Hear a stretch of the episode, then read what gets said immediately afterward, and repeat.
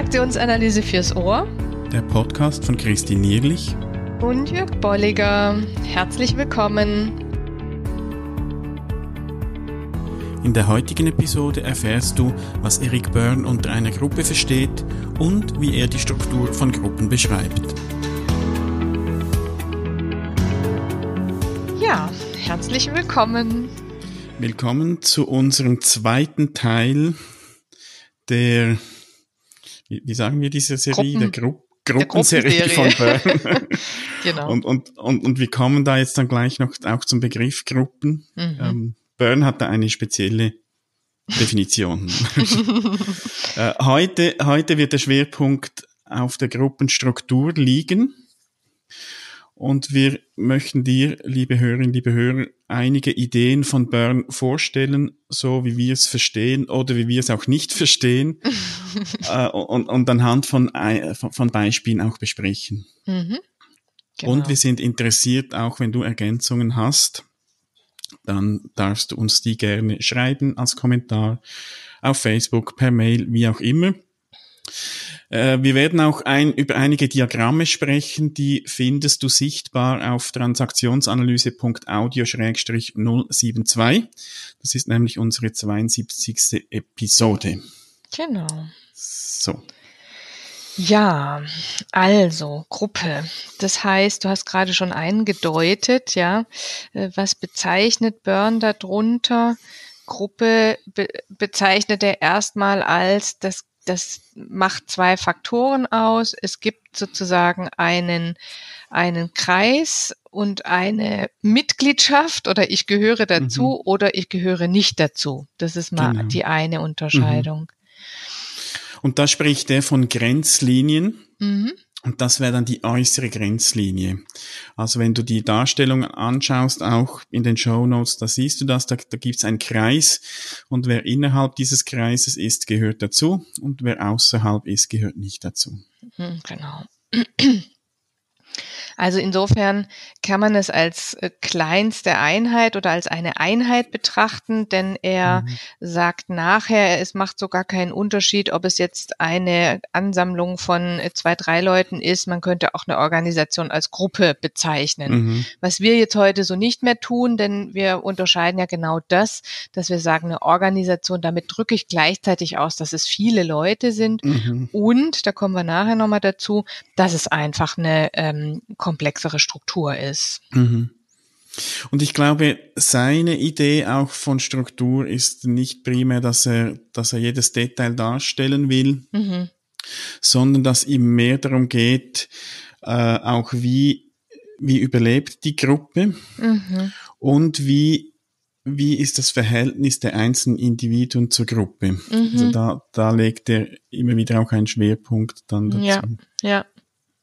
Genau, also in manchen ähm, ähm, Aufzeichnungen, finde ich, hat man so eine Idee von, ne, das hat sowas von Aufstellungsarbeit, dann ist es wieder eher sehr strukturell mhm. und ähm, ähm, und eine Bezeichnung, die hat mir ja besonders gut gefallen, da bezeichnet die, die Gruppe als Lebewesen. Also das ist fast mhm. auch schon so eine systemische Anmutung, ja. wo er sagt, das Ganze ist ein lebendes System, ähm, mhm. was eben durch diese Vielzahl an Individuen und, und komplexen mhm. äh, Persönlichkeiten ein, ein Eigenleben entwickelt.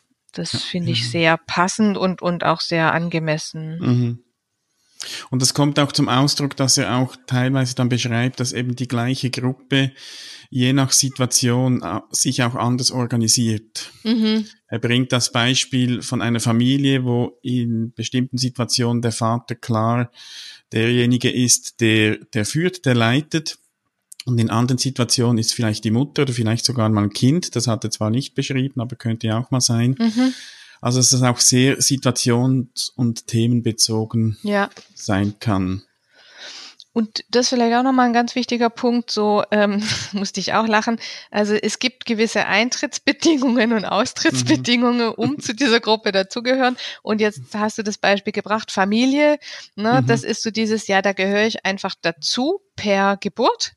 Mhm. Und dann äh, Verein oder Arbeitsstelle etc. Da gibt es gewisse Eintrittsbedingungen, die ich erfüllen mhm. muss und vielleicht auch äh, Aufnahmerituale, kann man sagen, dass ich mhm. überhaupt dazugehören darf. Ja. Ja, ja und da, da können wir gleich mal äh, vielleicht zwei Beispiele nehmen, die wir dann durchziehen durch diese und auch die nächste Episode. Das eine wäre eine TA-Weiterbildungsgruppe. Mhm. Da, da kommt man rein, indem man sich anmeldet. Mhm. Und je nachdem gibt's noch ein, ein Vorgespräch. Ja. Man muss bestimmte Bedingungen erfüllen, wann wann abgeschlossen oder was auch immer die Bedingungen sind. Mhm. Äh, und, und und bezahlen und dann kommt man rein und ist Mitglied dieser Gruppe. Ja, ja. Genau, und, und gleichzeitig gucken wir, da, da, da fängt es nämlich schon an, ja auch da, da drauf, passt derjenige in die Gruppe, ja? Mhm, ja. Also wir nehmen da ja auch schon so ein bisschen vorweg, welche Dynamik ähm, erwarten wir in der Gruppe und welche einzelnen Ideen des Nutzens hat jeder mhm. in dieser Gruppe also wollen die relativ schnell zum Beispiel auf CTA zusteuern, ja, dann hat die Gruppe eine ganz andere Dynamik, als wenn die mhm, sagen, mhm. das interessiert mich nicht, ich will hier ganz viel Selbstreflexion machen. Ja. Das merkt man, dadurch hat eine Gruppe gleich eine ganz andere Dynamik und mhm. damit auch eben diese Eintrittsbedingungen sind gut zu reflektieren, inwiefern mhm, macht das für wen Sinn. Genau. Mhm. Und äh, ein zweites Beispiel, das könnte ein kleines Unternehmen sein. Ich habe hier äh, ein, ein kleines Baugeschäft in Biel gefunden äh, auf der Webseite. Das sind fünf, sechs Leute. Da gibt's, nein, fünf sind's. Ein Geschäftsführer, ein stellvertretender Geschäftsführer, jemand für die Administration, ein Plattenleger und ein Maurer. Mhm. Und hier kommt man rein, indem man sich bewirbt, wenn eine Stelle ausgeschrieben ist und durch das ganze äh, Rekrutierungsprozedere dann geht. Ich weiß nicht, wie das der Maurermeister macht. Und es kommt zu einer Anstellung und dann ist man Mitglied dieser Gruppe, Gruppe eben im Sinne von Eric Byrne. Ja, ja. Und wir würden sagen Organisation. Mhm, ja. ja. Mhm. Dann hast du gesagt, es gibt so zwei Kriterien, die Byrne nennt. Das eine ist eben diese äußere Grenzlinie mhm. und dann spricht er auch davon, dass eine Gruppe, so wie er, wie er es versteht, mindestens eine innere Grenzlinie mhm. haben muss. Ja. Und damit meint er de, den Bereich der Leitung, mhm. also dass jemand auch leitet. Das heißt, äh, eine Gruppe ohne, ohne Leitung, also ein so wie wir beide jetzt, wie wir den, ja. den Podcast gestalten, ohne ja. dass wir jetzt äh, irgendwie jemand das leitet. Mhm. Wir wären keine Gruppe nach mhm. Bern. Genau, also das existiert für ihn quasi mhm. nicht, ja. Ja, schon, einfach nicht als Gruppe. Ja, genau. Wir sind irgendwas. Weil er da den Innenkreis nicht zeichnen kann. Ja, ja, genau. Ja. Und wenn wir das mit den Beispielen nochmal schauen, dann ist in einer Weiterbildungsgruppe wären das die, die Lehrenden, die Leiter, mhm. die wären da in diesem Innenkreis. Mhm. Gleichzeitig natürlich auch Mitglied vom Ganzen, vom Großen. Von daher finde ich die, die Darstellung auch noch schön. Ja. Dass da die Leitung eben auch Teil des Ganzen ist. Und durch eben die, die Funktion auch der Leitung doch ein Stück abgegrenzt ist. Mhm, mh. Und im Bauunternehmer ist da der Geschäftsführer und der stellvertretende Geschäftsführer, die diese Leitungsregion dann besetzen. Ja, ja. Und das ähnelt, also ich finde, wenn man jetzt heute über das Modell neue Organisation oder neue Führung auch nachdenkt, dann ähnelt es sehr dieser Kreisorganisation. Das heißt, ich mhm. habe im Inneren wirklich also sowohl Leitung als auch vielleicht Dienstleistungs Funktionen, mhm. ja, wie ja. HR oder ähm, eben solche Dinge. Insofern finde ich das auch nochmal sehr spannend so zu sehen. Also er hat es mhm, natürlich ja. nur als Skelett und als Art ähm, Skizzierung dessen, was da ist, gemeint und gleichzeitig kann man das heute doch auch nochmal sehr gut aufgreifen. Mhm. Mhm. Und was, was ich auch finde, was Byrne jetzt nicht speziell darauf eingeht, aber was ich erlebt habe, auch aus, aus früheren, von früheren Arbeitgebern her, ist, dass es eben doch eine Grenze gibt zwischen, ich sage jetzt mal, äh, normalen Mitgliedern und der Leitung. Mhm. Ich habe immer wieder erlebt, dass Leute, die waren in, in, ihrem Beruf gut und die wurden dann befördert zu, weiß nicht, Teamleitern, Filialleitern, was auch immer. Und die mussten dann die gleichen Leute führen, mhm. mit denen sie vorhin ja. auf kollegialer Ebene ja. gearbeitet haben. Und das gibt ganz oft Probleme. Ja.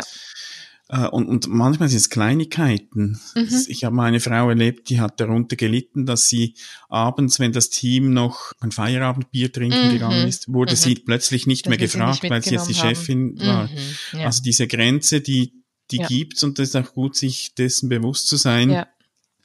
Äh, wo gehöre ich dann eben auch dazu und wo nicht. Mhm. Mhm. Genau, also auch nochmal so als Rollenmodell. Ja. Mhm, ja.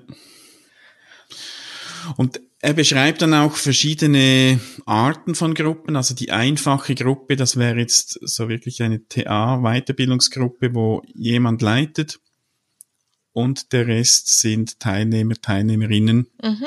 Also da gibt's keine weitere Differenzierungen. Ja. Und das nächste ist so eine, das nennt er witzigerweise gemischte Gruppe, mhm. ja, da gibt's Nebengrenzlinien. Das verwirrt, finde ich, ein bisschen, weil was heißt denn gemischt? Also da gibt es eben wohl mehrere Gruppenarten drin oder Untergruppen, würden mhm. wir vielleicht sagen. Und somit gibt's aus seiner Sicht Nebengrenzlinien. Die hat er interessanterweise auch in der inneren Hauptgrenzlinie eingezeichnet. Mhm. Das gibt also sozusagen noch in der Führungsregion, wie er mhm. das nennt, eine Unterteilung ja. und dann in der Gruppe an sich noch eine mhm. Unterteilung. Mhm. Und du kannst dir das vorstellen, so als viele konzentrische Kreise. Ja. Und die äußerste, die ist fett und und innen gibt's auch eine, eine Fette für die innere Grenzlinie, aber innerhalb dann nochmals ein Kreis. Mhm. Und das wäre jetzt das Beispiel vom Bauunternehmen, wo es eben den Geschäftsführer gibt und den stellvertretenden Geschäftsführer. Ja. Der wahrscheinlich nicht die gleiche Verantwortung hat, nicht die gleichen Funktionen auch, aber trotzdem in dieser Leitungsfunktion ist, mhm. aber ein bisschen vielleicht weniger auch äh, Verantwortung, weniger Entscheidungsbefugnisse hat als der Geschäftsführer. Ja. Oder, und da kämen wir jetzt zu der nächsten Gruppe, ja, komplexe Gruppe, äh, da ähm, unterscheidet er, da, da nimmt er die Nebengrenzlinien nicht als konzentrische Kreise, sondern eben als Querverstrebungen mhm. im Kreis. Das könnte auch sein, je nachdem, wie mhm. die sich ja. aufgestellt haben, ja, dass es eben den Stellvertreter genauso, der, der die Geschäfte führen kann, wie der Geschäftsführer. Mhm. Dann wäre sozusagen der innere Kreis einfach durch eine Trennlinie ja äh, unterschieden. Oder wenn Sie es themenbezogen aufteilen würden, genau. dass der eine sagt, ja. äh, ich bin verantwortlich für den ganzen administrativen Bereich ja. und du für die Baustellen. Ja, genau. Aber wir sind gleich, gleichwertig in, genau. in der Hierarchie. Also zumindest ne, beim Plattenleger und Bau Maurer wäre es dann wahrscheinlich diese Unterscheidung der Nebengrenzlinien, die sich dann so unterteilen. Mhm. Ja. Dann gäbe es da ja, kle kleine Untergruppen mhm. oder in dem mhm. Fall zwei mhm. verschiedene Parteien. Ja, und als, als viertes spricht Byrne dann noch von komplizierten Gruppen. Und so wie ich das verstehe, ist das dann ein Misch aus eben dieser gemischten Gruppe und der komplexen Gruppen. Er nimmt das Beispiel irgendein Krankenhaus oder eine Klinik mhm. und könnte sagen, auch, auch jedes größere Unternehmen ja. ist dann eine komplizierte Gruppe. Mhm weil es da verschiedene hierarchische Stufen gibt, äh, verschiedene Funktionen und so weiter. Und witzigerweise, also ist es komplett gedreht mit dem, wie wir heute ein Verständnis davon haben. Wir sagen kompliziert und sagen dann mhm. als Steigerung komplex. Ja, ja das mhm. ist, finde ich, ganz äh, interessant oder auch mhm. wichtig hier zu unterscheiden. Ja, also wenn ja, er von kompliziert spricht, meint er eigentlich das, was wir unter komplex verstehen. Mhm. Ja, und, ähm, und äh, komplex ist für uns eigentlich, ja, ich würde fast sagen, auch einfach. Wahrscheinlich. es hat halt mehrere Dimensionen, ja, mhm. und ist aber trotzdem noch lange deswegen nicht weder komplex noch kompliziert. Ja. Wahrscheinlich, es, es gibt auch kein Diagramm von der komplizierten Gruppe. Wahrscheinlich hat er einfach, ja. wahrscheinlich hat er gedacht, das ist mir zu kompliziert, das aufzuschreiben. also nenne ich es mal komplizierte Gruppe. Ja, also ich muss immer noch an deine Idee denken, dass er das einfach runtergeschrieben hat, genau. Und äh, ja, ich glaub, ja. Ich glaube, und das, das macht, macht Byrne manchmal so sympathisch, dass ich das Gefühl habe, er hatte, als er da das aufgeschrieben hat, äh, im, im Buch, da, da geht's ja, zuerst geht's darum, dass er eine äh, einen Abend an einer spiritistischen Sitzung in einer spiritistischen Gruppe beschreibt. Und mhm. das ist, finde ich, sehr unterhaltsam.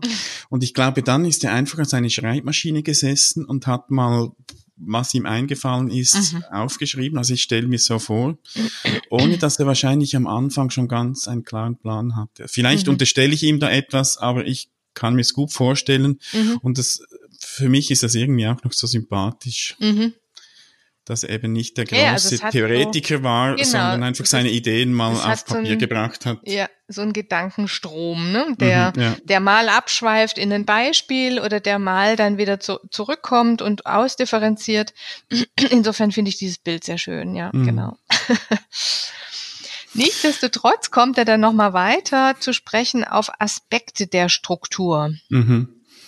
Und die sind auch noch mal ganz interessant, denn die, also die nutze ich jetzt beispielsweise ganz oft und wir haben in dem Podcast davor ja schon auch von dem Imago gesprochen. Das, mhm, das wird ja. jetzt hier nochmal aufgegriffen. Also er unterscheidet zwischen organisatorischer Struktur oder formaler Struktur oder formalem Organigramm, der individuellen Struktur und dann der verborgenen Struktur. Mhm. Und das ist wirklich ja mit das Spannendste, was man tun kann, dass man mal guckt, was habe ich für ein Organigramm? Das ist die organisatorische Struktur. Mhm. Also wie sieht so ein Stellenplan aus und so weiter. Die individuelle Struktur ist dann, welche Menschen gehören denn dazu? Mhm. Also gehe ich schon eine, eine Stufe tiefer. Das Organigramm plus die Namen. Ja. Und dann die verborgene Struktur ist eben das, wie würde ich es denn aufzeichnen? Was denke ich denn, sind da die heimlichen mhm. Führer? Was sind denn die heimlichen Erwartungen, die da jeder auch hat, wie er die Gruppe sieht? Genau. Und da ist der Bezug dann eben zum Thema Gruppen-Imago vom letzten Mal. Mhm. So die, könnte ich sagen, die, die verborgene Struktur ist die Summe aller ja. äh, verschiedenen Gruppen-Imago wie sagt man, Imagi. Mm, wahrscheinlich. Mehrzahl. Ähm, also was da alles zusammenkommt an Vorstellungen, Erwartungen, Wünschen auch an die Gruppe oder wie die, die einzelnen Mitglieder die Gruppe sehen, mhm. das ist dann die verborgene Struktur. Ja. Und hier kann man nochmal anknüpfen und deutlich machen auch, ne, dieses Strukturdiagramm, also das Aufzeichnen der Struktur der Gruppe, hat genau diese Idee. Ich, ich mhm. gehe nicht in die Richtung der formalen Organisation und mal das nochmal ab, sondern ich mal genau was auf, eine Momentaufnahme, die ich jetzt so erlebe und sehe, mhm. um dann eine weitere Idee zu der Gruppe zu haben oder eben als jemand, der eine Gruppe leitet, eine Idee zu haben, wie gehe ich denn mit der Gruppe um, was passt, was passt nicht oder was passiert eigentlich mhm, da in ja. der Gruppe oder was ist zu berücksichtigen. Ja. Ja, und ich, ich denke, das ist ganz wichtig, auch wenn wir Gruppen leiten, in welchem Kontext auch immer, dass wir uns erstens bewusst sind, dass es diese verborgene Struktur gibt. Mhm. Und dass die eben auch sein darf und sein muss. Da kommen wir dann in der nächsten Episode auch noch dazu wenn es ums Überleben der Gruppe geht. Wenn, wenn die Gruppe keine verborgene Struktur mehr hat, würde das heißen, die einzelnen Mitglieder, die haben keine Erwartungen mehr, keine mhm. Wünsche, keine Vorstellungen der Gruppe. Äh, und da wäre die Gruppe schon, es wäre so ein schleichender Tod. Mhm, mh. Also wenn ich äh, hier nochmals das Beispiel Weiterbildungsgruppe, auch durch die verschiedenen Aspekte der Struktur, ich plane jetzt gerade die zweite Staffel der äh, Blended Learning Weiterbildung in Transaktionsanalyse, die wird dann im September beginnen. Und da gibt's zwölf Plätze. Zwölf mhm. Männer, Frauen dürfen, können da teilnehmen. Und das ist mal so die organisatorische Struktur und ich werde es leiten. Mhm. Wenn sich jetzt dann Menschen anmelden, dann kommt dieses Skelett äh, mhm, Fleisch Namen, und, ja, und genau. Haut. Also wird gefüllt mit Namen, sind Menschen, die können sich dann da auch vorstellen. Mhm. Ich, ich habe eine, eine Ahnung, wer denn da dabei ist. Und mit dem lebt's aber nur teilweise, mhm. weil diese Menschen, die haben dann eben ihre Erwartungen und Vorstellungen, die, die sind teilweise vielleicht auch gegensätzlich. Mhm. Da hatten wir erst kürzlich eine Auseinandersetzung, Auseinandersetzung mit unterschiedlichen Erwartungen, die dann mhm. irgendwann auch zum Vorschein kommen und eben auch geklärt werden. Ja. Und das ist ja auch ein, ein schöner und guter Prozess, wenn wir dem auch Raum geben können. Mhm. Und so entwickelt sich auch die verborgene Struktur. Aber wenn dann Leute eben da sind und die haben keine Erwartungen, keine Vorstellung, was sie da wollen und was sie da kriegen können, dann, dann wird schwierig, ja. Wird schwierig, ja. ja. Genau, also das ist jetzt auch nochmal ein schönes Beispiel. Ne? Das Verborgen heißt nicht, man kann das nicht sehen. Es ist halt nur nicht öffentlich von außen mhm. beobachtbar, aber die Gruppe an sich weiß schon. Oder wenn ich, das mache ich ganz häufig, wenn ich Gruppen frage, was müsste ich denn tun, um bei Ihnen, ähm, wenn ich bei Ihnen anfange, äh, gut zu landen oder mhm. was sollte mhm. ich tunlichst lassen, dann, dann kommen häufig ganz viele Ideen und dann wird ja. deutlich, aha, da gibt's mhm. verborgene ja. Strukturen, Ideen, Erwartungen einer Gruppe mhm. eben auch. Und das kann auch im Unternehmen, im, im Baugeschäft sein, dass da äh, der Maurer gewisse Erwartungen und Vorstellungen hat, wie, wie der Vorarbeiter seinen Job machen sollte. Mhm. Äh, und das wäre dann so in diesem Bereich auch, auch eine verborgene Struktur die dann teilweise eben auch zu Konflikten führen kann, wenn es nicht, wenn es nicht äh, bewusst gemacht wird, transparent, wenn man es nicht klären kann. Ja. Jetzt gibt's hier noch ein schönes Wording, Gruppenapparat. ja. Das ist auch schön, es tönt sehr maschinell. Ja, also mit den Begriffen habe ich doch immer wieder Schwierigkeiten, merke ich. Ja, ja. Vielleicht ich bleibe mal bei den Unterstellungen. Vielleicht hat er da wirklich seine Schreibmaschine angeschaut. Das, ist irgendein Apparat. Äh, er meint, er meint äh, so die, eigentlich sind es die Funktionen, die Gruppenfunktionen. Mm, yeah. Und da äh, schreibt er von einem äußeren Gruppenapparat. Mhm. Das ist, sind die Funktionen, die in Kontakt sind mit dem, was außerhalb der Gruppe ist und auch die äußeren Grenzlinien schützen. Mhm. Das heißt, in einer, in einer Weiterbildungsgruppe, da ist wahrscheinlich, wenn ich jetzt das allein leite, äh, übernehme ich diesen Part auch. Mhm. Also ich schaue darauf, dass dann auch, wenn ich mich mit der Weiterbildungsgruppe treffe, dass da nicht andere Leute im Raum sind, die nicht dazugehören beispielsweise. Ja. Gehört aber auch dazu, den Raum zu reservieren schauen, dass, ich weiß nicht, Verpflegung da ist und so weiter. Ja, ja. Also alles, was, was gegen außen ist. Wenn es intern ist, dann spricht er dann vom inneren Gruppenapparat. Mhm. Und das wäre jetzt auch, ich als, als TA-Lehrender übernehme das auch in, in, in, einer, in meiner Ausbildungsgruppe. Und man könnte es natürlich auch delegieren, jetzt wenn wenn es eine größere Gruppe ist, dass da jemand eben eher den Kontakt gegen außen wahrnimmt mhm. und andere das, das Interne. Also schauen, Intern, ja. dass ähm, ähm, er spricht dann von, von genau so, und ja. von, dass auch klar ist von, von, von der inneren Grenzlinie her, also wer, mhm. Wer auch bestimmt was, wer gibt was vor, mhm. ähm, wie gehen wir miteinander um und so weiter. Mhm. Also da finde ich schon nochmal spannend diesen Punkt auch der Gruppenetikette. Ja, das, das ist fast so die Überleitung auch zur Kultur. Da nochmal so zu gucken, was ist denn hier eigentlich, ähm, wie verhält man sich hier mhm. denn eigentlich in der Gruppe und äh, ja, genau. Also das, genau, das tragen ja alle dazu bei und alle beeinflussen das ja mhm. auch wiederum. Genau. Und gerade in TA-Weiterbildungsgruppen äh, machen wir der, ja da in der Regel auch einen Vertrag. Mhm. Äh, wie arbeiten wir miteinander? Was ist äh, uns wichtig? Wie gehen wir miteinander um? Mhm. Das gehört dann so in diesen Bereich rein. Ja. Und er, er, er bringt dann oft auch Byrne im, im Buch Vergleiche mit, mit Nationen, mit den USA. Ja, wo er dann auch sagt, häufig, ja. der äußere Gruppenapparat mhm. der USA, mhm. der ist natürlich aus ganz vielen verschiedenen Ministerien und mhm. und, und äh, Minister und was auch immer und auch der innere Gruppenapparat. Mhm, ja. Gehört dann auch Polizei und so weiter dazu. Ja, ja. Also da nimmt er wirklich nochmal ein größeres Beispiel her, um, um das mhm. aufzuzeichnen. Und, und, und wie man sieht, ne, auch mit deinem Beispiel, ist es dann in einer kleineren Struktur oder eben in einer kleineren Einheit, kleineren Gruppe wirklich oft dann die einzelne Person, mhm. vielleicht in mehrfacher ja. Rollenüberschneidung. Mhm. Ja.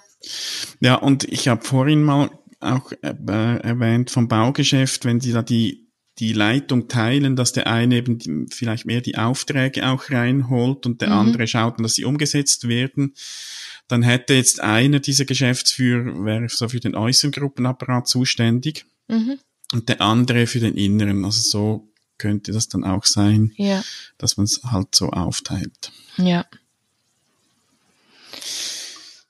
Ja, liebe Hörerinnen, liebe Hörer, wir haben dir jetzt einige Begriffe mal so ins Ohr gelegt. Mhm. Wir werden nächstes Mal dann weiterfahren mit der Thematik. Da geht es dann um Gruppenkultur und auch Gruppendynamik, was er noch sagt auch, wo wir gewisse Aspekte nochmals dann aufnehmen von heute. Wenn du jetzt Fragen hast, schreib die. Mhm. Und wir schauen mal, inwieweit wir die auch beantworten können. Vielleicht kann auch jemand anderes aus unserer Hörerschaft eine Antwort geben. Vielleicht hast du auch Ergänzungen, eigene Gedanken. Oder nochmal Wünsche. Ich denke, das Thema, wir haben es jetzt auf drei Male beschränkt. Ähm, das ist recht knapp. Von daher, wir werden sicherlich auf das Thema nochmal mhm. wiederkommen mhm. und können das mhm. da sehr, sehr gut nochmal verarbeiten. Ja. Mhm. Insofern freuen wir uns auf eure Rückmeldungen.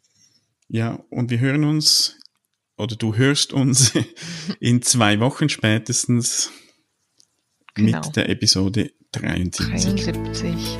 Jawohl. Bis dahin. Bis dann. Tschüss. Tschüss. Schön bist du dabei gewesen. Wenn dir unser Podcast gefällt, dann empfehle ihn weiter und bewerte uns auf iTunes oder in der App, mit der du uns zuhörst. Mehr über und von uns findest du auf transaktionsanalyse.audio.